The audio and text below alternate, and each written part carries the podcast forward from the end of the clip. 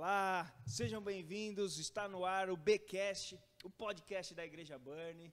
Mais uma vez nós estamos aqui para trazer informação, conteúdo e a palavra de Deus para abençoar a sua vida, a sua casa. Já, antes de começar, antes de mais nada, já dá um like aí, curte, compartilha, chama todo mundo, manda esse link aqui desse YouTube aqui para todos os seus amigos aí nos seus canais aí, manda para todo mundo, chama todo mundo e façam suas perguntas. Nós estamos aqui dando continuidade do podcast da semana passada. Nós estávamos falando aqui da nossa série de mensagens que o pastor Neto estava ministrando nos últimos três domingos. E nós fizemos semana passada esse podcast falando no mesmo tema. E hoje nós vamos continuar. Creio que tem muita informação para você. Nós temos já perguntas né, que o pessoal fez.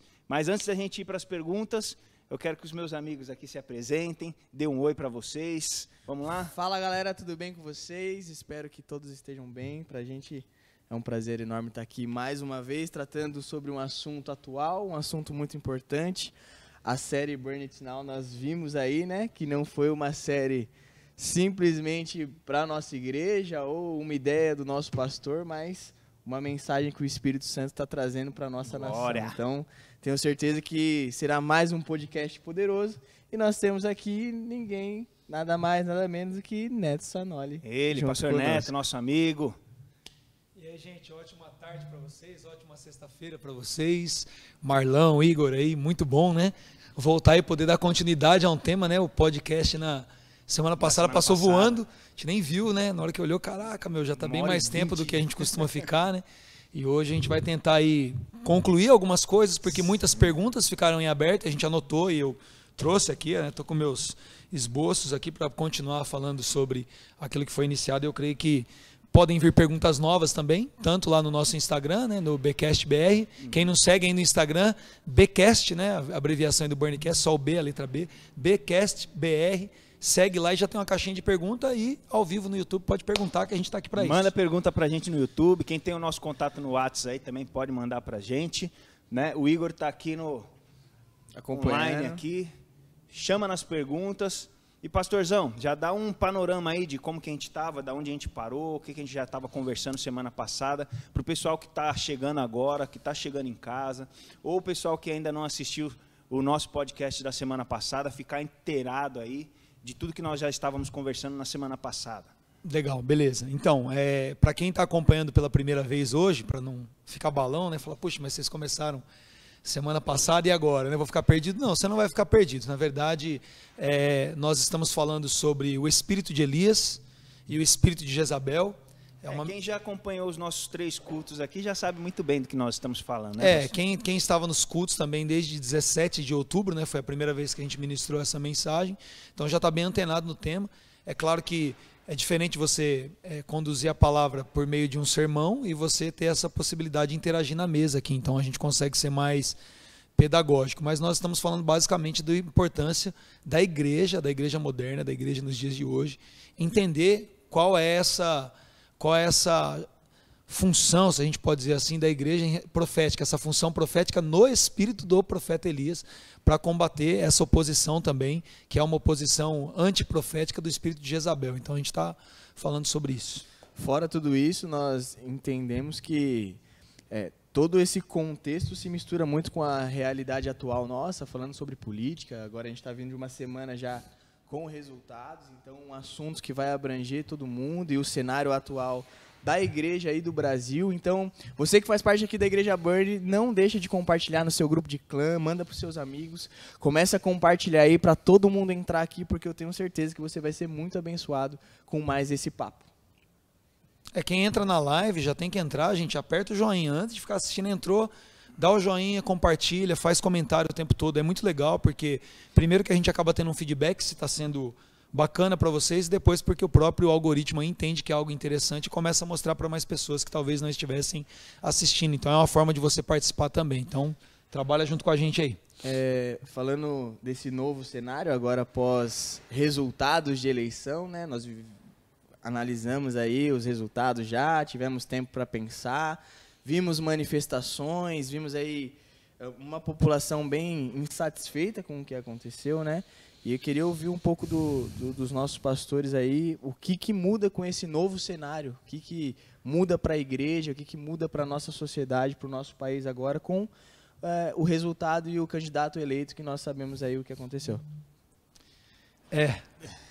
Então, assim, a verdade, acho que é interessante a gente pensar que é, essa série de mensagens, ela não tem, é uma, é uma ligação direta, uma prisão, né, a quem é o tipo de ou a quem é a pessoa né, do Acabe que está no trono. Então, assim, a gente tinha falado isso desde o início, antes de saber qualquer resultado né, de eleição aqui no pleito né, presidencial, pelo menos, né, no, no, caso da, da mensagem da série Burning Now.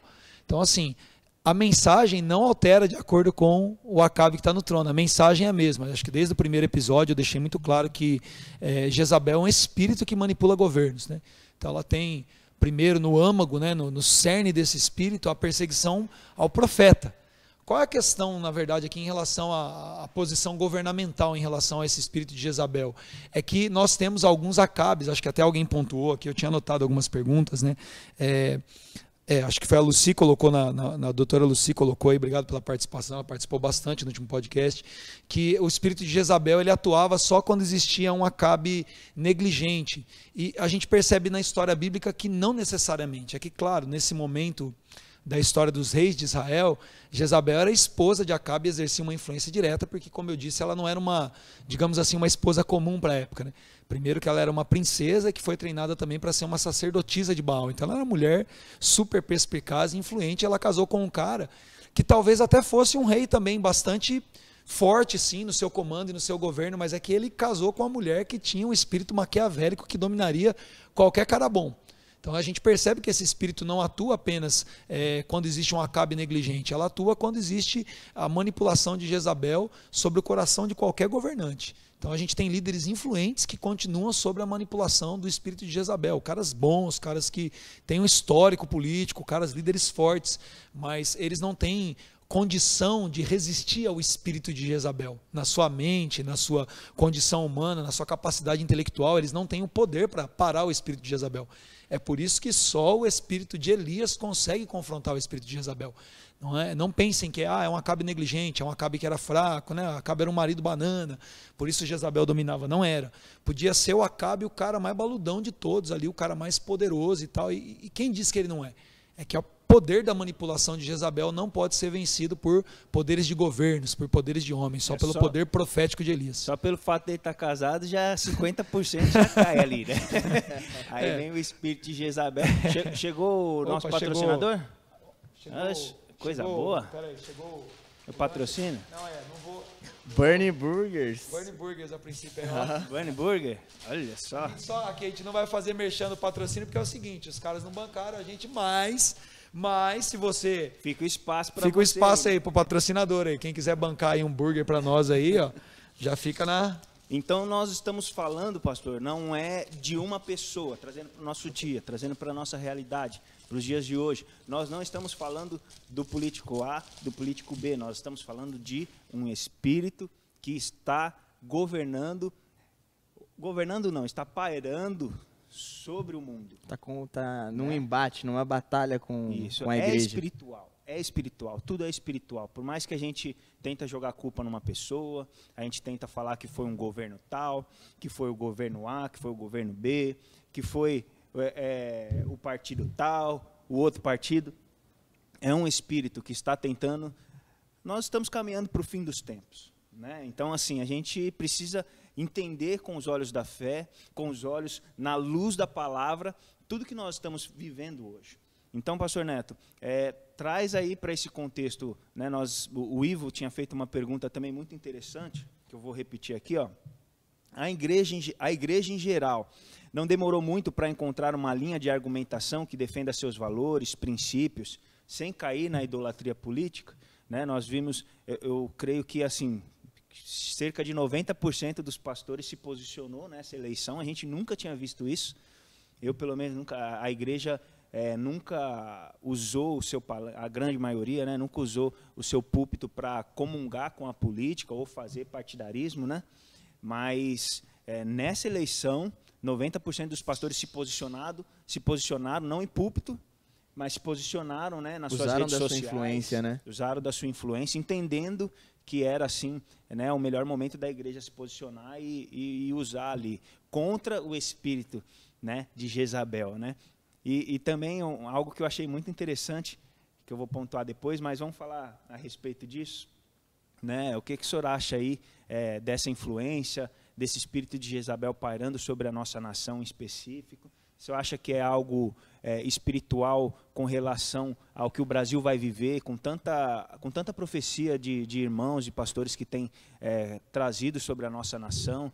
O senhor acha que, que é sim uma, uma como se diz, não, não uma barreira, mas algum impedimento do inimigo para que nós não possamos viver isso, essas profecias, essas verdades que foram levantadas sobre a nossa nação, sobre o povo brasileiro, sobre a igreja brasileira.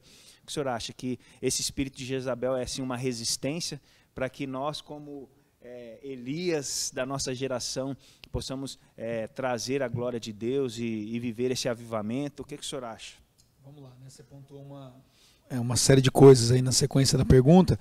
Eu preciso, assim, fazer uma, uma leve correção do meu pensamento em relação aos pastores não tinham sempre se posicionado ou misturado com a política. Né? Vou aproveitar e dar espaço para eles comerem agora. Esse barulhinho que vocês estão ouvindo é que eles estão abrindo os lanches aqui. então, enquanto eu falo, eles comem, depois quando eles falarem, eu como, né? Vamos lá. Então, assim, primeiro, assim, eu discordo levemente de você que a igreja não tenha usado púlpito e que talvez tenha sido a primeira vez. Porque, assim, talvez nós percebemos agora pastores que não teriam feito isso em outros momentos, fazendo agora. Mas a igreja sempre se misturou e, na boa parte das vezes, a igreja fez isso de forma errada. E eu não estou nem falando. Gente, só para aproveitar aqui que semana passada falaram essa escola na mesa aí, não é?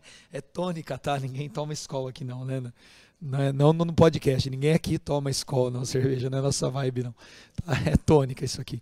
Então, é, eu acho que não é, não é uma realidade, não, pastor Marlon. Infelizmente, a igreja sempre se misturou e boa parte das vezes o que a gente percebe no nosso cenário aqui de forma errada. Né? A gente tem, sim, é, uma, uma apropriação dos evangélicos em relação a, aos seus títulos e cargos e púlpitos de maneira errada em relação à política. A gente tem, sim. Né? Tanto que a gente tem uma bancada evangélica, é uma bancada dentro do Brasil que sempre teve muita é, proeminência nas pautas, sempre apareceu muito e assim e a maioria das vezes ela não é, não nos representou tão bem assim, né? Eu sei que na verdade a gente tem uma uma boa convulsão, a gente pode dizer assim, né, da, da, da política religiosa no Brasil, que sempre se misturou de uma forma bastante partidária. Né? A gente tem muitos escândalos na história da igreja, inclusive, não agora, só no Brasil recente, mas já que a gente está falando desse quadro, o que eu acredito que aconteceu talvez de uma forma diferente agora é que muitos pastores, né, principalmente pela ascensão das redes sociais, Instagram, começaram a usar mesmo as suas redes para se posicionar, porque eles começaram a perceber uma coisa que ia além de um candidato. Né? Na verdade, a gente não tinha um, um candidato que pudesse representar tão bem assim a igreja. A gente tinha um outro candidato que, por ser né, das, das pautas conservadoras, ele tinha uma postura mais alinhada com esses valores que a gente tem em relação à família, em relação à, à nossa liberdade, à propriedade privada, que são características que já foram defendidas por outros cristãos, principalmente ali no, no final do século XVIII, no início do, do, do século XIX. A gente tem uma, uma grande. É, é, como eu posso colocar aqui a palavra? Fugiu?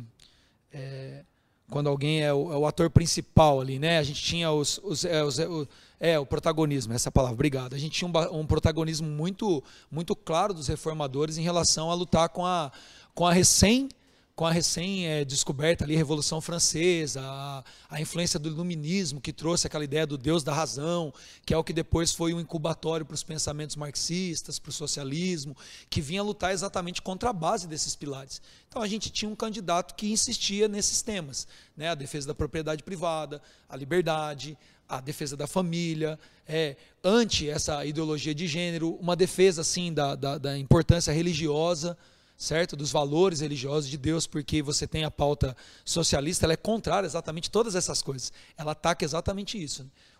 O, socialismo tópico, ele quer que é aquela ideia do socialismo sendo construído não com, com violência, não com armas, mas sendo gerado como um pensamento que vai avançando lentamente. Né? E a gente tem quase 150 anos desse pensamento avançando, ele está hoje no ápice dele, né?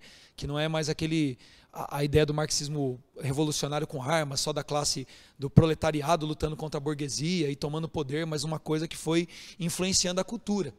E nós tínhamos no candidato que perdeu aí na, na, na, na semana anterior, essa eleição, alguém que se constituía como uma barreira para esse tipo de pensamento. Então, eu acredito que quando os pastores se posicionaram, é que eles começaram a ter uma percepção de que o outro lado representava exatamente a influência desse tipo de pensamento que é contrário à igreja, que vem desde o iluminismo ali, né, que antes até, né, o renascentismo trouxe, a gente estudar um pouquinho de história, não dá tempo de falar de tudo isso aqui, obviamente, mas é, eram essas pautas o grande perigo para nós aqui eram as pautas. E aí o, o, Ivo perguntou se talvez a igreja não demorou muito para perceber isso. É claro que demorou e demorou para caramba, porque ela estava militando do jeito errado, militando na política partidária, não formou não formou na base pessoas com convicção política, adolescentes, crianças e jovens, que foram então tomados pela mente daqueles que estavam na cultura, na educação, na comunicação, e começaram a abraçar a ideia é, da parte bonita do pensamento socialista, que é não, a, que, que talvez a parte bonita comungue muito com as nossas pautas, que aí também tem a ver um pouco com o que o Wanderson colocou, porque tem uma apropriação indevida de pautas cristãs dentro do esquerdismo. Como a gente também tem um empréstimo também bem interesseiro por parte do conservadorismo a pautas que são cristãs. Mas a gente não tem cristão lutando pela sua pauta na política. E esse é o grande perigo. Né?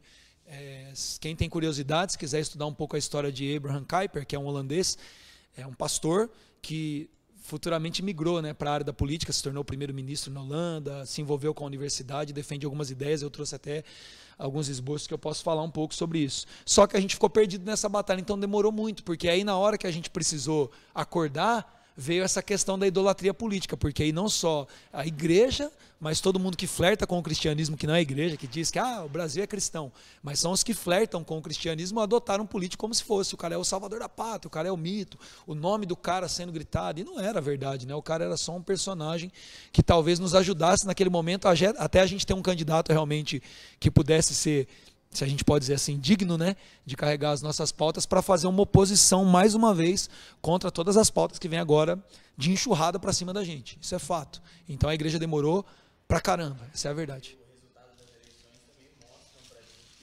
O posicionamento da igreja ele pode sim influenciar diretamente nos resultados das eleições, porque a gente teve é, um número absurdo é, nesse embate entre os políticos A e B, direita e esquerda, de pessoas indo às ruas, de pessoas indo votar. Então, quando sai o resultado do primeiro turno, nós fomos surpreendidos com um número que o, que o candidato que talvez representasse é, as pautas que nós defendemos como igreja é, o número foi muito abaixo do que nós esperávamos, mas em 30 dias, com o posicionamento da igreja, com as pessoas demonstrando uma certa preocupação, pô, é real, pode ser que, que a esquerda ganhe, pode ser que o, o outro lado assuma o poder, dá para ver que nós chegamos muito próximos daquilo que a igreja tinha como a ideia do salvador da pátria, vamos, vamos dizer assim. Então, se nós nos posicionarmos desde já, nós podemos sim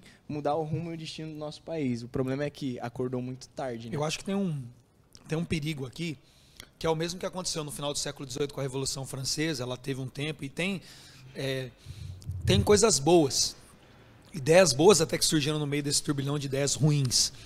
É, mas depois, quando Napoleão ele leva essa influência para a Holanda, ficou muito claro que uma das principais pautas desse novo pensamento era combater a igreja, o pensamento cristão, porque o, o, o iluminismo tem o seu próprio Deus que é o culto à razão, que é o culto ao próprio ser humano. Então, toda ideia religiosa, toda ideia da presença de Deus, do sobrenatural, ela é, como definiu Marx, né, que a religião é o ópio do povo, né, uma droga ali para poder é, tirar as pessoas da realidade. Então, esse culto ao homem foi automaticamente destruindo toda a ideia religiosa. Então, a Holanda sofreu muito com essa influência. A Holanda era uma das estruturas que protegiam o protestantismo no momento começou a sofrer. Né? Eu até citei Kuyper, Kuyper ele nasce nesse contexto, ali no meados do século XIX, e ele, assim, ele é um dos caras que acabam, primeiro, no primeiro momento na universidade, ele acaba sendo vítima desse pensamento liberal que já estava dentro da, da teologia. né, o Dr. Lloyd Jones fala muito, escreve sobre Kuyper e traz esse contexto para a gente de que ele sofreu com a influência do liberalismo, desse pensamento liberal dentro da teologia. Depois, quando ele foi pastorear a igreja, que ele foi que ele se descobriu novamente na fé dele, ele diz que sente até vergonha né, de ter sido resistente a pensamentos como, por exemplo, a ressurreição de Cristo, que eles questionavam, porque a ressurreição é algo sobrenatural, então eles tentavam trazer a religião só como mais uma corrente filosófica, um pensamento humano. Cara, é algo muito sério.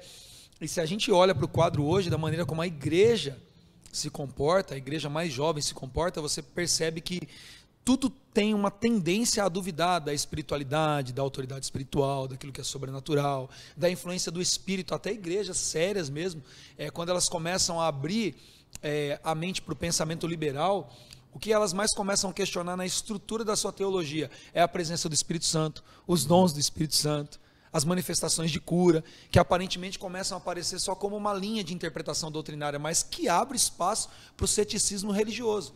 E aí, cara, talvez seja uma das coisas mais perigosas que acontece no outro, no outro lado da igreja. Pior, talvez, do que a igreja se, é, se envolver com a política, a igreja é, trabalhar para formar pessoas né, é, coerentes com o evangelho, com a sua fé na política, é a igreja adotar a aversão à política dizer, não, igreja não pode se misturar com política. Isso é, isso é assim, isso é, um é, entregar de prato cheio a coisa para o diabo, porque a partir do momento que a gente realmente cria a aversão e fala isso não é para gente, a gente dá espaço total para o outro lado tomar conta da, da, coisa. Aí é o perigo. Então o que, que a gente precisa é, fazer hoje, cara? A gente precisa fazer o que esses caras fazem há 150 anos que a igreja abriu mão, trabalhar na base começar a trabalhar no pensamento das nossas crianças, na maneira como elas entendem o que é a apologética, a defesa da fé e como ela pode ser defendida além da nossa bolha religiosa. Como as nossas crianças precisam ter um pensamento do que é o cristianismo na base familiar, sobre todas essas questões que são levantadas como pautas progressistas para destruir o seio da família, da propriedade privada, do mérito, do cara trabalhar, ele conseguir alcançar as coisas, ele não depender de um Estado grande, porque a ideia do socialismo né, e do avanço dele, que é o comunismo, né, só para a gente ser mais simplista aqui, porque a gente tem que ficar explicando um monte de coisa aqui, é, é que as pessoas não tenham é, diferença entre elas, independente do quanto elas produzem que esse sistema de, de produção e mérito é uma coisa que cria castas e destrói a possibilidade de todos serem iguais. E as pessoas precisam ser iguais, mas até no sentido de propriedade. Então, é, o Estado é um mal necessário, porque quem vai, quem vai equilibrar essas coisas? Ah, então a gente coloca tudo na mão do Estado e o Estado distribui depois por todo mundo, independente do quanto o cara produz. Mas isso não funciona, porque imagina, você produz 100 o camarada ali fica dormindo o dia inteiro e não produz nada. Você dá o seu 100 para o Estado, ele vem e distribui. Não é 50 para cada um, tá? Ele fica com 80 e distribui 10 para cada um. E ele compartilha a miséria. Você que produz fala, não vou ficar produzindo aqui. Eu vou ficar produzindo para dar tudo para o Estado, para depois eu dividir. Em vez de receber os 100 que eu produzi, eu vou receber 10 e o vagabundo que não fez nada ali vai receber 10 igual a mim. A ideia, falando de uma maneira bem simplista, é essa, só que o Estado fica com tudo. Então, quem são os salvadores da gente? O Estado. Então, é esses caras que estão nadando em tudo aquilo que é produzido, distribuem migalhas e controlam o povo para falar como a gente é legal. A gente está distribuindo tudo igual para vocês. Mas, na verdade, tudo ficando para eles e as migalhas iguais. Então, é um reino de miseráveis. Só que todo mundo compartilha a mesma miséria. Sim, estou falando de uma forma bem resumida dentro do podcast. Só que as nossas crianças não sabem disso. Os nossos adolescentes encontram muitas vezes no ideal do socialismo a pauta cristã. Porque fala, puxa, eu vou fazer justiça aos pobres, eu vou olhar para o aflito, para o oprimido e, e, a, e o conservador conservadorismo, é, baseado num capitalismo não generoso, não enxerga isso. Ele acha que toda forma de justiça social é, é só o socialismo, é, é só a, a medincância. E não é uma verdade. Né? A gente, é, eu tinha trazido até uma anotação aqui, deixa eu ver se eu, se eu acho aqui. Mas eu, falando... eu acho que, que a igreja precisa despertar realmente para isso. Para investir mesmo nas nossas crianças, né? Porque eu já tenho percebido que esse espírito de Jezabel já está atuando nas nossas crianças já há muito tempo. E a igreja precisa hoje se despertar para investir, para ensinar, para cuidar, para incentivá-los a estarem na política. Né? É, o, o, que eu quis dizer né, no meu outro comentário é que a igreja sempre esteve sim, com, envolvida com a política, mas é, o, o, o, espírito de Jezabel implantou isso no coração de todos, né, que a igreja e, e, e religião e política não se misturam. Né? E, e, os pastores sérios, eles sempre trabalham nisso, né, de, de púlpito, é pregar a palavra de Deus. Né? Mas sim, sempre tem escândalos, tem uns que, que, que trazem né, a, a, política para dentro da igreja, assim, para os palanques, em forma de, de, de, troca de alguma coisa. Mas assim, a gente precisa assim, investir nos nossos pequeninos, para que eles sejam homens e mulheres de Deus, cheios do Espírito Santo e conheçam sobre política e vão para a política, vão para os cargos né, de, de, do, como juiz, como é, prefeitos, governadores, a gente precisa sim investir nas nossas crianças com ensino, com conhecimento, né, para que esse espírito não governe. Que eu acho que eles já estão muito mais na nossa frente, investindo nas nossas crianças, investindo na próxima geração que vai vir. Isso é, é uma bomba. Né? A Dani Santoro perguntou assim: vocês acreditam que enquanto estávamos entre aspas dormindo para as questões políticas, os filhos de Jezabel estavam plantando sementes na mente dessa geração para dar esse resultado nas urnas? É exatamente isso que eu estava é falando. falando. Então, eu até trouxe aqui, ó, tem um documento aqui do professor Franklin Ferreira falando sobre Kuiper, e é muito interessante, aqui ele está falando que uma das frases de Kuiper aqui, é, ele escreveu um, num jornal local, e um pouco antes da morte dele, em 1920, Kuiper disse, ó, o medo da política não é cristão e não é ético. Olha que interessante que ele falou. Porque depois, quando a gente aborda essa questão da pauta social, que é onde a igreja perdeu mão, existe algo muito interessante aqui. Em 1871, ele deixou muito clara a compreensão da tarefa social da igreja.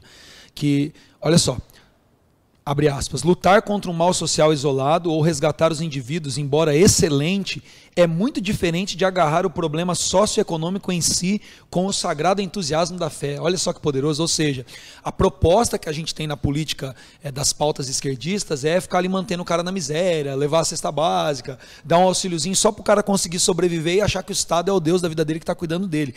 Mas isso não significa que nós não precisamos cuidar desse problema, mas não dessa forma isolada e, e que mantém a pessoa escrava de uma dependência do governo.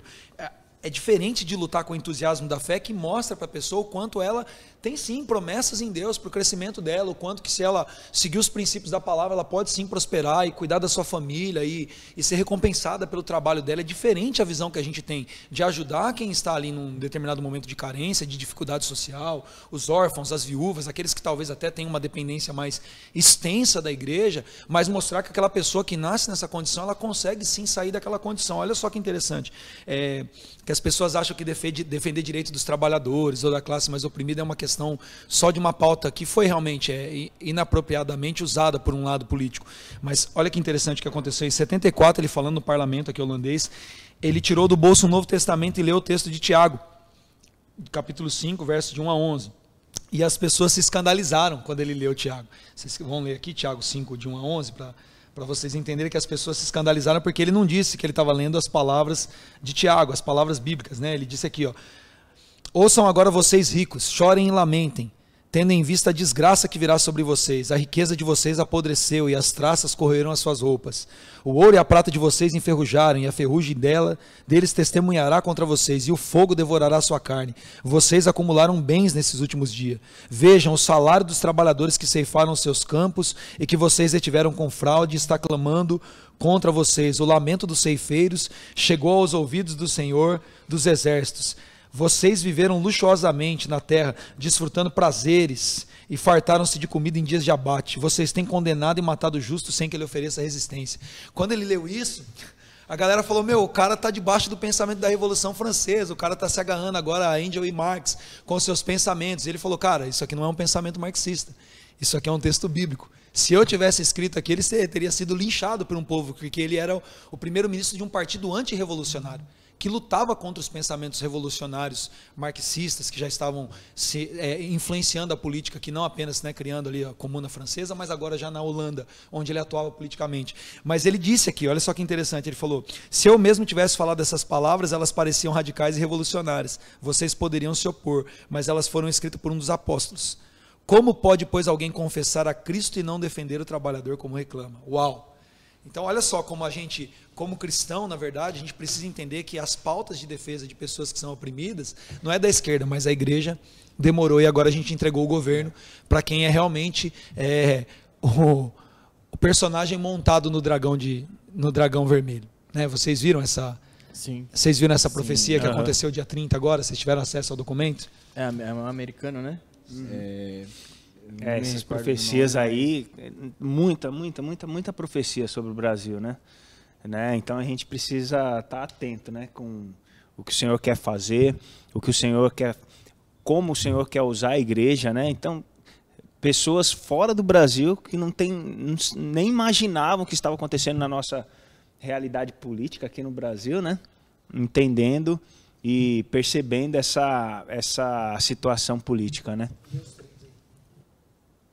O Igor vai ler para a gente aí a profecia traduzida que Jeremiah Johnson teve no dia 30 de outubro. E ele depois gravou uma live dizendo que ele não sabia absolutamente nada sobre os candidatos ou o cenário político.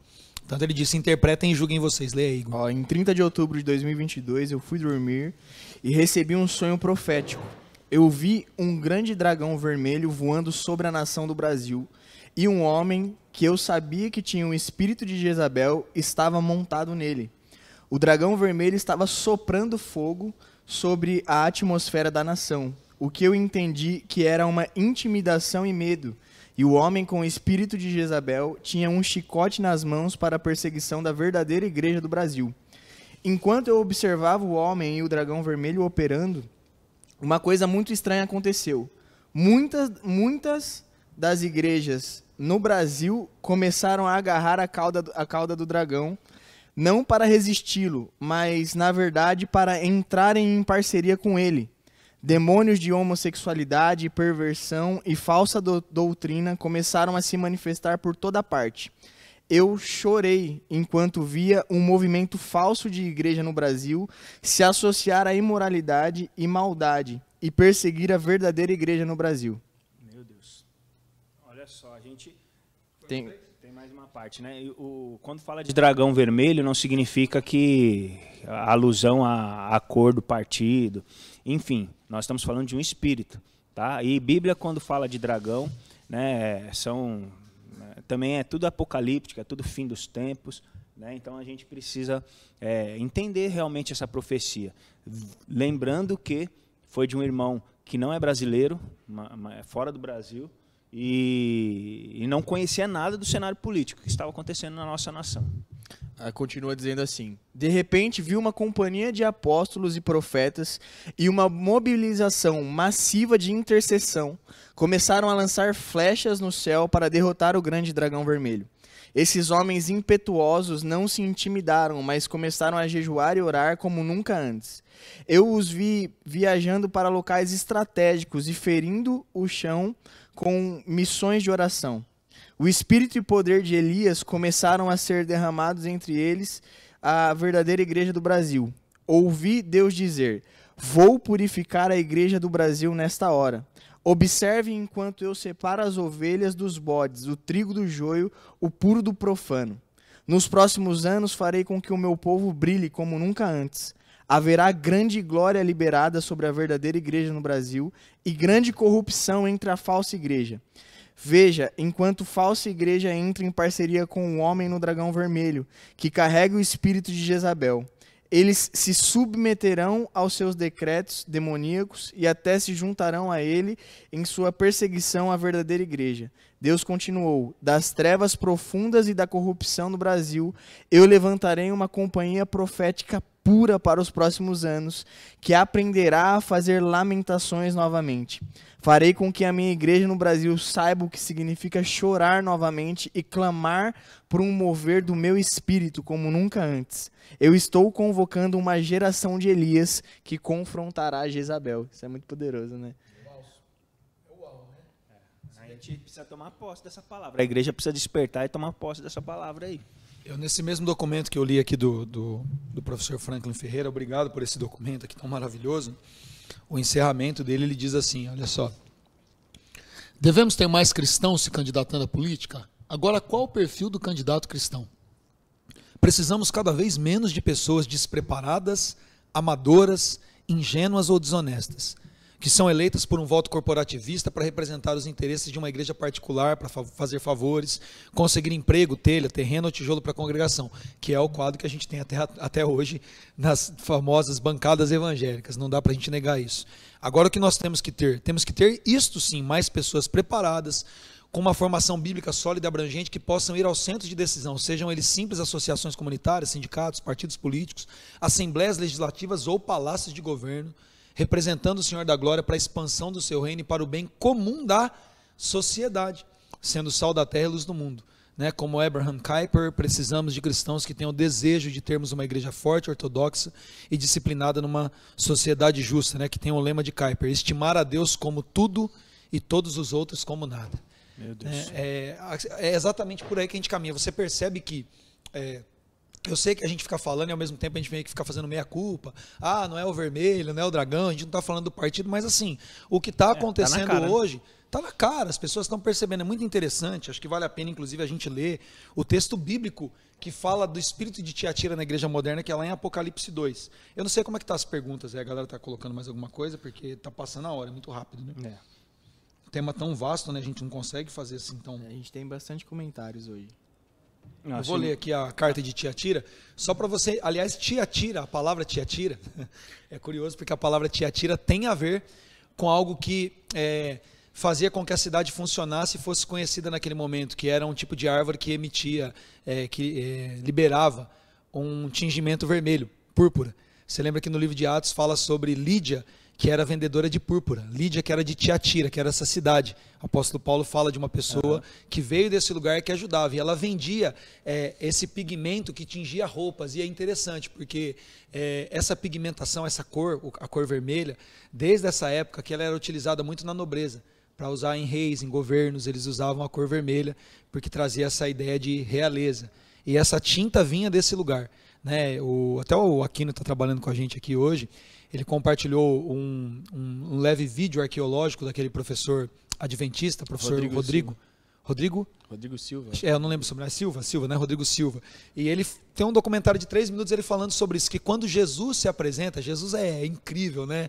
Não apenas como nosso Deus, mas enquanto mestre, é como ele usa é, uma linguagem muito própria para falar com cada povo, né? Quando ele se apresenta para a igreja de Tiatira, para o anjo da igreja de Tiatira, ele diz aqui, ó, essas são as palavras do Filho de Deus, cujo- cujos olhos são como chamas de fogo e os pés como bronze reluzente. Uma das outras é, atividades presentes em Tiatira é, e que fazia com que eles se destacassem comercialmente naquele momento é que eles tinham os artesãos com bronze, que eram os caras que fundiam bronze. E quando Legal. Jesus vai falar com eles, ele fala, ó, eu Estou falando aqui como fogo e bronze. Eu sou uma representação de quem reina sobre vocês. Cara, isso é muito louco. Conheça as suas obras, o seu amor, sua fé, o seu serviço, a sua perseverança. E sei que você está fazendo mais agora do que no princípio. Ou seja, uma igreja que estava trabalhando, que estava existindo, que estava fazendo o que tinha que fazer. Verso 20. No entanto, contra você tenho isso. Você tolera Jezabel aquela mulher que se diz profetiza.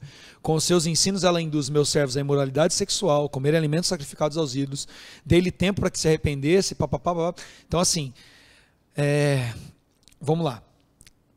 Vamos um pouco mais para frente. Depois ele coloca no verso 24, né? Só para resumir aqui, que eu já li esse texto no último podcast. Ao- aos demais que estão em Tiatira, vocês que não seguem essa doutrina, que não aprenderam, como eles dizem, os profundos segredos de Satanás, não colocaria outra carga sobre vocês, apenas se apeguem com firmeza ao que vocês têm até que eu venha. Né? É muito interessante porque é, Jesus, quando ele vai falar com essa igreja, com essa igreja que está na cidade vermelha, com essa igreja que está na cidade aqui da púrpura, né? com essa igreja que tingia a roupa dos reis, olha que coisa interessante. forte, né? Ele fala que é exatamente essa igreja que tolera o espírito de Jezabel. É exatamente essa igreja que dá parâmetro para que uma falsa doutrina se instale no coração da igreja e a gente acabou de ler uma profecia. Esse cara não tem nada a ver com a gente. Ele tem aqui, eu postei uma live dele depois, ele falou, gente, nem sei o que está acontecendo no Brasil, vocês estão mandando um monte de mensagem, eu nem falo português.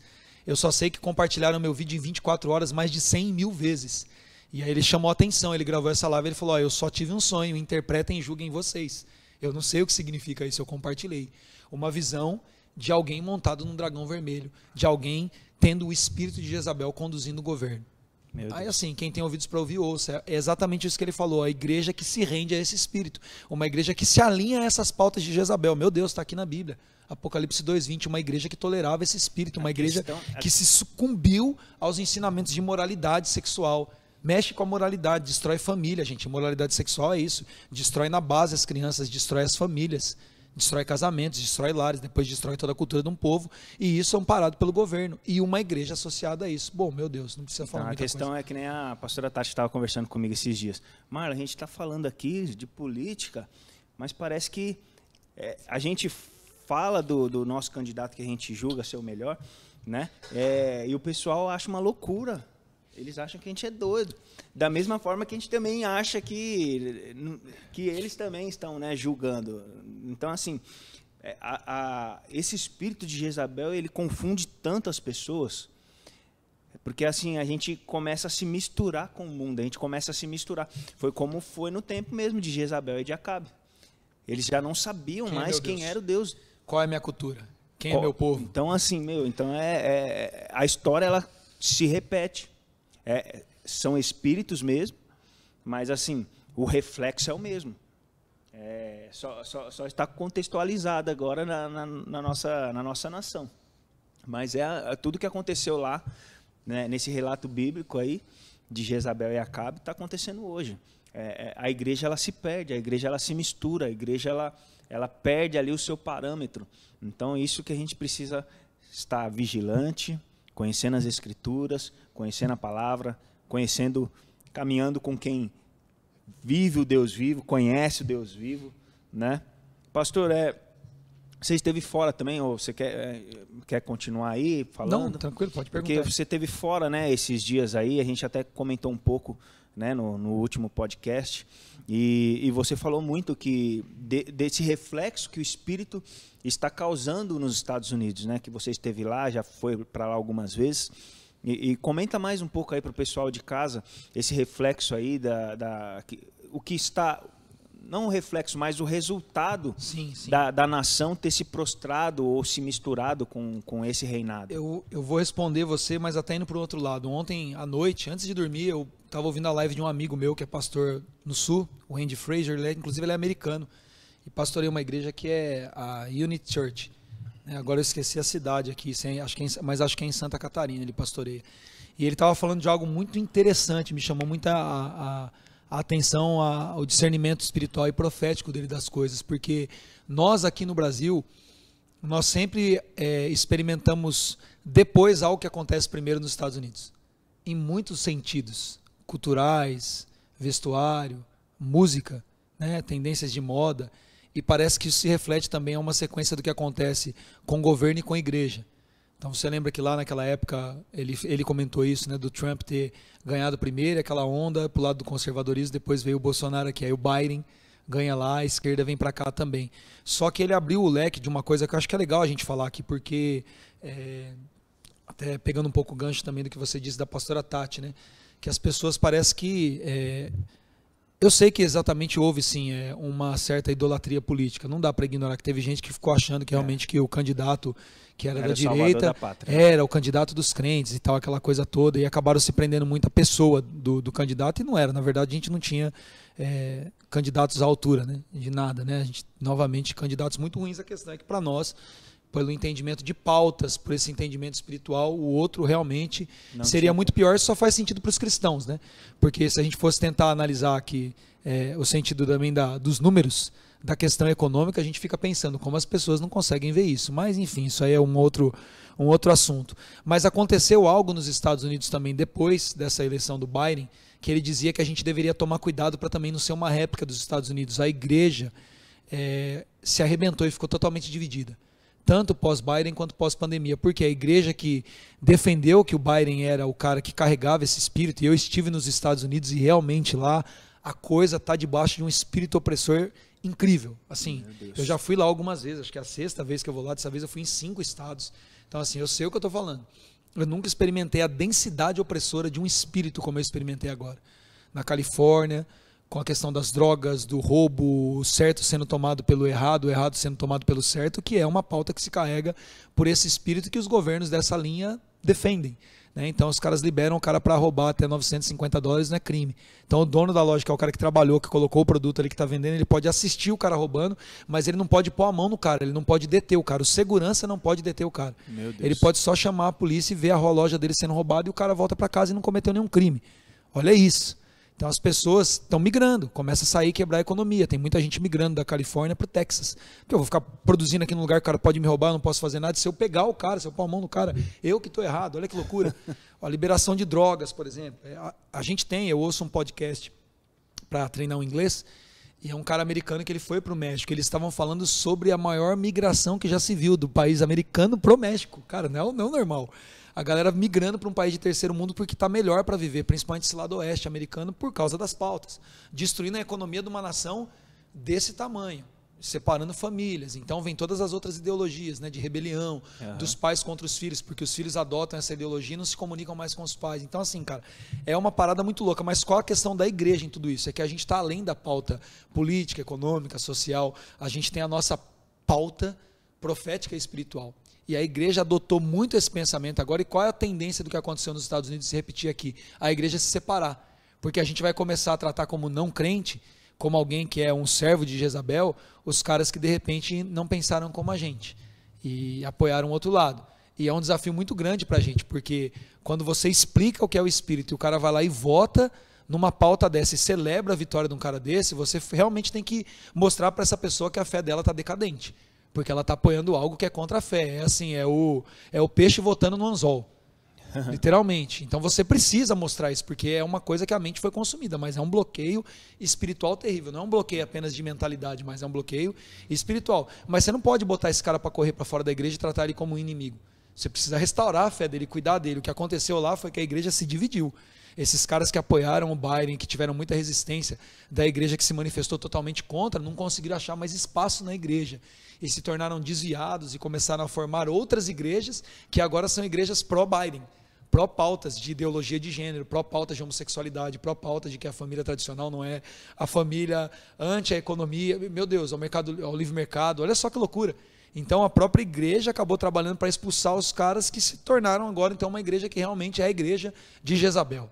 E no Brasil a gente corre um risco muito grande. Eu achei interessante ele pontuar isso ontem para a gente aprender como restaurar essa galera. Até me perguntaram ontem, pastor, tem gente aí que é líder de clã e fica só postando coisa do Lula e falando mal do pastor. Eu falei, preciso saber o nome. Porque se a pessoa posta coisa só do, do, do cara que venceu aí, beleza. Né, eu vou tentar conversar com a pessoa. Agora, se ela está falando mal da igreja do pastor, ela não podia estar tá na estrutura da liderança, porque aí é um espírito de rebeldia. Né? Então, olha só como que o negócio é perigoso. Então, a gente precisa restaurar a fé dessa pessoa, tentar entender por que ela pensa assim, que ela não está conseguindo ver biblicamente os assuntos, mas, por um outro lado, eu não posso sair tacando o fogo do Elias do, de Segundo Reis, né? que é queima os opositores. Né? Os Hadouken eles, ah, tá bom, vocês são homem de Deus, agora vocês vão morrer queimados, seus desgraçados. Não é isso. O fogo de Elias não é contra um povo perdido. O fogo de Elias não é contra os servos de um governo perdido. O fogo de Elias é para consumir o sacrifício. O fogo de Elias é para o povo glorificar a Deus. Então a gente tem um desafio muito grande agora, nesse momento, de restaurar a igreja, porque sim, aqui pouca gente, que a gente percebe, né? E, e, e não confrontam diretamente, não sentam para conversar. Eu acho muito estranho isso, inclusive, né? Mas eu digo na igreja de maneira geral. Né? A, a gente vai ter que aprender como cuidar dessas pessoas para não perder. Porque essas pessoas precisam de Jesus e de salvação. Se a gente tem uma consciência profética e espiritual, como chegar no coração dessas pessoas? É, tem sido o meu grande é dilema. Elas se sentem ofendidas, né? É como se fosse agressivo. A gente está simplesmente colocando a, a verdade bíblica, a palavra, mas assim não entra na cabeça. É como se se nós estivéssemos totalmente errados. Né? É, a gente Mas vai ter que ter assim, é paciência, como diz a carta do apóstolo Paulo aos Romanos, né? a gente não pode ignorar que é a bondade e a paciência de Deus que conduz ao arrependimento. Então, assim, é, se elas se sentem ofendidas pela maneira como nós nos posicionamos, é importante elas entenderem que nós nos sentimos ofendidos também pela postura delas de não entender o que uma autoridade espiritual, o que um pastor está falando, o que um anjo da igreja tem como uma visão profética da palavra de Deus. Então eu, eu também me sinto ofendido isso por alguém que está dentro da casa e insiste em não tentar entender isso e prefere acreditar no professor, na mídia e não ouve uhum. seu pastor, que é a autoridade espiritual, eu também me sinto ofendido, mas tolero a pessoa aqui, quero cuidar e quero amar. Então, assim, então ela vai ter que se sentir ofendida com o que o pastor está falando e abrir o coração dela também. Então vai ser uma troca. Eita Deus, é isso. já, já há alguns anos, nós, é, essa, essa profecia, esse sonho que aconteceu agora e a gente tem para nós é muito importante e impactante porque era justamente o que estava sendo pregado na nossa igreja local. Então nós como igreja Burn aqui nós estávamos ouvindo essa palavra que também foi enviada por um cara que está muito distante da gente, não sabia nem o que estava acontecendo aqui. Mas já ao longo de alguns anos, é, muitos americanos, muitas pessoas que são de fora têm profetizado sobre o Brasil. Eu separei algumas delas aqui, ó. Brenda é, Kilpatrick, em Pensacola, 1997, falou assim: Vi um anjo balançando a bandeira do Brasil e trazendo uma esperança para os povos da América do Sul. O Brasil foi escolhido para elevar o nome do Senhor nos últimos dias. Valnice Milhomes, em 1997, disse assim: O governo do justo irá se levantar no Brasil com majestade e poder para trazer o país para o lugar de paz e prosperidade que Deus direcionou para o Brasil. E uma das que mais mexe comigo é da Stacey Campbell, em 2004, lá em Toronto.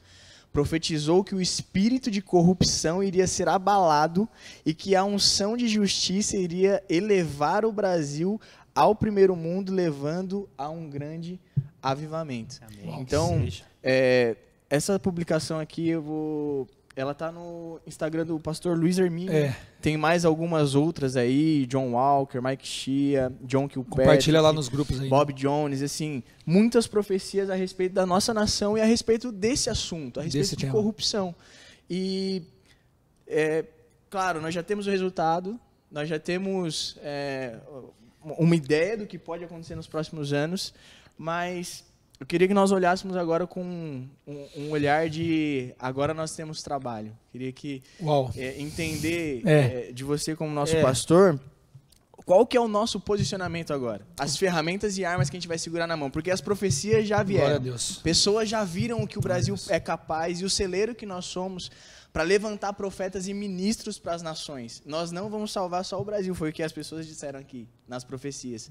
Nós não vemos simplesmente a profecia sobre o Brasil, mas do Brasil alcançando as Américas, subindo, alcançando eu, os outros povos que também têm sido governados por dragões vermelhos. Eu realmente, assim, eu literalmente arrepio quando eu ouço essas coisas, porque é muito claro que é algo espiritual e que passa pelos governos. Né? No primeiro sermão eu disse isso, o profeta ele passa pelos governos. Né, pelo poder de convocação, de logística, para que o povo suba no Carmelo, Elias vai até Acabe e fale, convoque o povo. Então o profeta ele toca nos governos, a profecia toca a nação tocando através dos governos, né, dos homens de lei, dos homens que julgam. Então assim, faz muito sentido bíblico inclusive isso, né? Mas para responder exatamente a sua pergunta é a parte que não foi para o sermão aqui. Porque lá em Mateus 17, 11, isso aqui é só para quem está no podcast, ninguém ouviu isso no culto. A gente trouxe para cá mesmo, porque é o, é o que o Espírito Santo tem falado muito comigo, porque é a minha pergunta. Tá bom, Jesus, e agora? E agora? O que a igreja faz agora? Porque ah, o que aconteceu, aconteceu. E agora? Qual é o nosso papel? Olha só, em Mateus, né, meu Deus, 17, 17 versos é, 10 aqui, a partir do 10. Que é depois da transfiguração, quando Jesus e os discípulos descem do monte. Você lembra que na transfiguração a gente tem a lei e os profetas. Você tem Moisés e Elias ratificando e aprovando o ministério de Jesus. E aí os discípulos ficam com aquele coração queimando de ver aquilo. Ele fala, mano, então é isso, porque a gente sabe que Elias tem que vir. Né? A, a, profecia é essa, que Elias viria. E Jesus responde, então, né? eles perguntam, ah, então por que os mestres da lei dizem que é necessário que Elias venha primeiro? Olha só, Jesus respondeu, de fato, Elias vem e restaurará todas as coisas. De fato, Elias vem restaurar todas as coisas. Aí Jesus primeiro faz a interpretação daquele primeiro Elias, da primeira vinda dele, que eu já tinha compartilhado isso em outros momentos. Mas eu digo a vocês, Elias já veio e eles não o reconheceram, mas fizeram com ele tudo o que quiseram. Falando de João Batista, ok? Da mesma forma, o filho do homem será maltratado por eles. Então os discípulos entenderam que ele estava falando de quem? De João Batista, presta atenção. Então Jesus está falando aqui, como eu tinha dito antes, de um Elias em dois momentos. Olha como isso é forte, como isso é muito, muito espiritual e profético. Porque tem a profecia de Malaquias falando sobre Elias que vinha e restauraria o coração dos pais aos filhos traria muitos para arrependimento, para entregar o coração deles a Deus, para preparar um povo para o Senhor. E a gente sabe que João Batista faz exatamente isso. Ele é a figura profética de Elias para a primeira vinda de Cristo. Então Cristo vem, eles não reconhecem nem João Batista, que é o cara que traz o fogo, nem Jesus, que é o cara que traz o governo. Ok? O que, que vem depois lá em Atos? Agora, o próprio Jesus falando lá em Atos 3, olha só. Atos 3, no verso 21 agora aqui uma compreensão agora do apóstolo Pedro aqui. Olha só. É necessário que ele permaneça no céu, até que chegue o tempo em que Deus restaurará todas as coisas, como falou por meio dos seus santos profetas. Mais uma vez agora, Pedro aqui, né, na pregação depois da cura daquele mendigo aleijado, ele vem e toma a palavra agora cheia do Espírito Santo e ele fala sobre aquilo que Jesus dizem ele, diz para eles no capítulo 1 de Atos, dizendo: é necessário que vocês fiquem aqui até que vocês sejam revestidos do poder, é necessário que vocês recebam esse poder do Espírito para que vocês então passem a atuar como igreja. E aqui é um dos primeiros momentos em que Pedro, naquela geração que também está debaixo de um governo opressor, que persegue a igreja, debaixo do mesmo espírito. Porque o espírito de Jezabel sempre persegue a igreja, persegue os profetas. Ora se alinhando com o governo, para poder esfriar a igreja, ora se virando contra a igreja mesmo e perseguindo. Agora, mais uma vez, Pedro fazendo uso da palavra, ele entende que existe um segundo momento de restauração. Ele diz que esse espírito vai se manifestar e que Jesus vai ficar no céu até que todas as coisas sejam restauradas. Quem vem e restaura todas as coisas é o espírito profético de Elias, que atuou em João Batista e agora atua na igreja, até que esse espírito, por meio da igreja, restaure todas as coisas. Glória. Ou seja, uma igreja que não vai atuar apenas dentro do contexto da igreja, mas uma igreja que vai atuar no contexto social, político, econômico, vai mexer na família, vai mexer nas estruturas de educação. Ou seja, a única forma, a única forma da igreja manifestar o fogo que restaura o caminho é ela sair da bolha da igreja mesmo. E, e muitas vezes ela só sai quando ela é perseguida. Ela só sai quando ela é cutucada. Ela só sai quando as estruturas de conforto dela são revolvidas. Então a igreja precisa sair e fazer, a igreja precisa ir confrontar governos, a igreja precisa ir confrontar estruturas.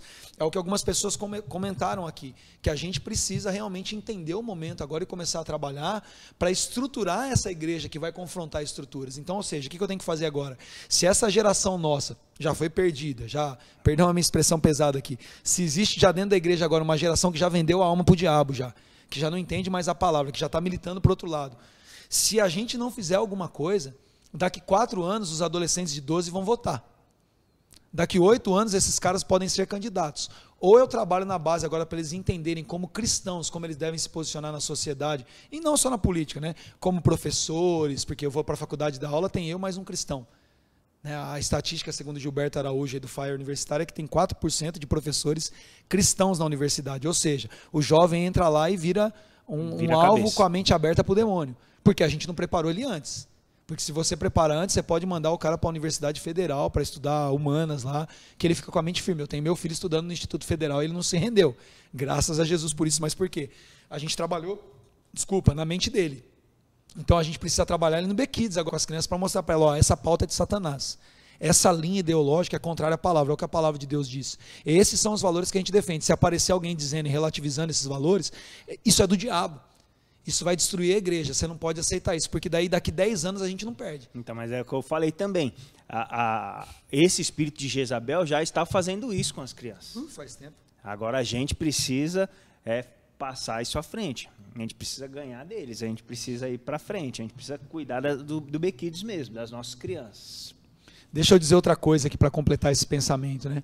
É, é um texto, é um texto dúbio, a gente vai ficar discutindo sobre esse texto, mas eu tenho uma palavra que eu falo sobre o batismo com fogo, né, que muita gente acredita que o batismo com fogo de Jesus, por causa do primeiro contexto que João Batista apresenta, e diz que ele vai lançar no fogo, né, a palha, aquela coisa toda, que o batismo com fogo de Jesus era um batismo condenatório, que era o fogo final. Mas eu sempre interpreto o fogo na Bíblia com dois aspectos, ok? Que nem a gente interpreta o espírito de Elias. O espírito de Elias em João Batista primeiro, para preparar Jesus para a primeira vinda, mas o espírito de João Batista na igreja que restaura todas as coisas para preparar a volta de Jesus. A mesma coisa acontece com esse batismo com fogo, porque nós percebemos que o fogo tanto serve para purificação, para restauração, como um aceite do sacrifício, como o fogo serve para condenação. Presta atenção num texto aqui lá em Marcos, no capítulo 9. Tá tudo certo para a live? Tá instável, mas a galera tá vendo como que tá aí? Travou e voltou. Travando e voltando, maravilha. Sempre assim quando esse tema. Vamos lá, Marcos 9. Olha só o verso. Vamos ver aqui, a gente vai ler um finalzinho só, porque já está na hora de a gente quase terminar essa live aqui, né? Verso. Vou ler só esses dois aqui, aí vai ficar, porque antes ele fala, ó, antes ele fala de um batismo condenatório no fogo, né? Que os versos anteriores falam de você arrancar o olho, arrancar o braço, para você não ser lançado no inferno, onde o fogo consome tudo, certo? Aí de repente no verso 49 Jesus diz: cada um será salgado com fogo. Cada um será salgado com fogo. Eu teria que ter muito tempo para falar disso, mas ele vem no verso seguinte dizendo: O sal é bom, mas se deixar de ser salgado, como restaurar o seu sabor? Eu voltaria para o verso 49, eu diria: Cada um será salgado com fogo. Tenham só em vocês mesmos e vivam em paz uns com os outros. É, é uma visão minha, eu sei que é uma visão bastante é, difícil de entender, até talvez de encontrar um contexto tão claro, mas eu sempre orei e busquei entender Jesus. O senhor fez uma pergunta, né? Porque existem pessoas que perderam o sabor do evangelho dentro de si. pessoas que se confundiram na caminhada, pessoas que foram sufocadas pelas coisas desse mundo. E então o, o que deveria ser o sal da terra não salga mais, se torna insípido. Em alguns textos, Jesus diz que não tem mais o que fazer, que o sal só pode ser jogado na terra e pisado pelos homens, que não tem mais como. Mas ele faz uma pergunta: ele diz, se o sal perdeu o seu sabor, como ele pode ser restaurado? E o verso 49 diz: cada um será salgado com fogo. Eu acredito sinceramente que no meio de uma igreja que talvez ainda esteja perdida, que não sabe como temperar o mundo mais, que não consegue reconhecer mais é, a verdade do, da fé que ela professa, carregar os valores do evangelho, existe uma resposta de como devolver o sabor para essa igreja. E, e é o fogo. Cada um será salgado com fogo. Aquelas pessoas que estavam naquele Monte Carmelo, elas, elas eram duvidosas já. Quem era o Deus da vida delas? Elas eram silenciosas, mas elas foram movimentadas por um espírito, por espírito profético a ponto de se tornarem curiosas. Mas depois, quando o fogo desce do céu, elas dizem: só o Senhor é Deus, só o Senhor é Deus. O que, que eu acredito realmente que nós precisamos fazer para restaurar todas as coisas? O sabor do sal, a realidade da igreja, a missão da igreja vai ser restaurada pelo fogo. Cada um será salgado com fogo. É esse espírito profético dentro da igreja que vai trazer o fogo novamente para o coração da igreja e vai restaurar o propósito dela para lutar como ela deve lutar em tudo. Em tudo, para restaurar não apenas a realidade da nossa fé evangélica aqui no contexto igreja, mas o que significa essa milícia da fé evangélica no seio de uma sociedade, de uma família, para que então esse avivamento não pare no Brasil, mas começando no Brasil, nesse momento em que a gente vai sofrer essa pressão toda, seja aquela pressão realmente que nos coloque contra a parede ali, na, na perseguição, na opressão, nas contrariedades, para a gente se levantar fortes e poderosos e ter esse espírito de Elias que não chama chama esses profetas de Baal para o pau agora, chama Acabe e chama, chama o povo, porque agora é a hora que o Deus que responde com fogo vai restaurar todas as coisas através do Espírito profético. Amém. Meu Deus, eu creio, eu recebo essa palavra aí. A gente pode, se a gente puder é, achar os sete passos do avivamento. a gente pode dizer então que o primeiro passo para a igreja agora é um batismo de arrependimento. Uau, sempre com certeza. Toda reforma é uma volta para a palavra. Todo conserto é um retorno para as escrituras. Então a gente arrependimento é pegar a rota contrária do que a gente estava pegando, é se arrepender do pecado, dessa igreja vendida para a política, é poderia ser com certeza o primeiro passo é boca no pó, choro, lágrimas, pedir perdão pelos pecados, Pedir perdão por a gente ter deixado os nossos filhos se tornarem reféns de ideologias diabólicas e contrárias à nossa fé e termos perdido os nossos filhos dentro de casa e pedir que esse espírito de Elias venha sobre nós para que nós tenhamos o nosso coração tornado para os nossos filhos e o coração dos nossos filhos tornado para nós, que a nossa geração recupere a geração que tem esse lapso e a próxima geração não sofra mais com isso. Amém. Glória a Deus. E aí, pessoal de casa, espero que vocês tenham gostado, espero que vocês tenham sido ministrados, abençoados é, que tenha aberto a mente de vocês, de todos nós, né? Da igreja, né? Porque Deus, porque Deus está fazendo aqui no nosso meio. Amém? É, estejam orando, estejam buscando a Deus. É, fiquem firmes aí no fogo do Espírito, no fogo do Senhor, para que nós sejamos transformados e sejamos essa igreja que vai incendiar as nações, que vai ser é, um avanço aí de avivamento. Um canhão do canhão Espírito. Do Espírito, aleluia. Amém. Deus abençoe vocês. Semana que vem nós teremos podcast de novo, com outro tema, com outros convidados. Nós esperamos vocês. E sábado agora. On Fire. Temos On Fire. Ah, tem spoiler aí, hein? Tem spoiler. Vou ah, deixar o é? Igor não, dar um spoiler. Eu queria, presta deixar atenção, o, eu queria deixar o Pastor Neto falar. Você não, eu vou falar? dar o do prazer. Burning Man, do Burning Man. Vou dar o privilégio pro Igor. Burning Man. Gente, meu, se você ainda não fez a sua inscrição pro Burning Man, antes, na hora que encerrar essa live, corre pro site da Igreja Burn, garante a sua vaga, porque no Burning Man nós vamos receber uma banda extraordinária. Primeiro convidado o confirmado. Primeiro convidado confirmado do Burning Man já saiu, que foi o Fred Figueiredo. Oh, benção. O segundo convidado do Burning Man é a banda Resgate. Então Show. você, homem, que gosta Eita. aí de um bom rock and roll. Fofoca quentinha. Quer estar tá aqui com a gente nesses dias, meu. A banda Resgate vai estar tá aqui na conferência Burning Man. Nós temos aí muitas atividades, costela de chão, é, torresmo, torresmo de rolo. Eita. Tem um monte de coisa, ringue de boxe, tem máquina de soco, tem pimbolim. Meu, vai ser incrível. Fora todos esses eventos, nós temos é, homens de Deus que vão abençoar a gente com algumas palavras assim que vão mudar destinos, que vão abrir portas, que vão mudar gerações, conceitos, maridos. É, cara, vai ser incrível. Então, corre lá no link na, que tá, vai estar tá na descrição aqui do nosso vídeo e garanta sua vaga. Eu tenho certeza que serão dias extraordinários. Glória a Deus. Faça a sua inscrição. Sábado agora, em Flood para os adolescentes, On, Fire, fire. culto para os jovens. E domingo, nas duas sessões, ceia do Senhor. Convide seus amigos, convide seus familiares, tá bom? Deus abençoe vocês. Compartilhe esse link aqui com a sua família, com seus amigos. Pastor Neto, dê os seus agradecimentos aí, pessoal de casa. Obrigado, gente, por estar conosco aqui. Lembrando que tem uma caixinha de perguntas que está aberta. Se você ainda não segue o Instagram BcastBR, segue lá esse Instagram nosso e você pode fazer sua pergunta. De repente ficou alguma dúvida e a gente vai estar respondendo vocês aí nas próximas 20 horas. Então, manda lá. Deus abençoe. Ótimo final de semana a todos.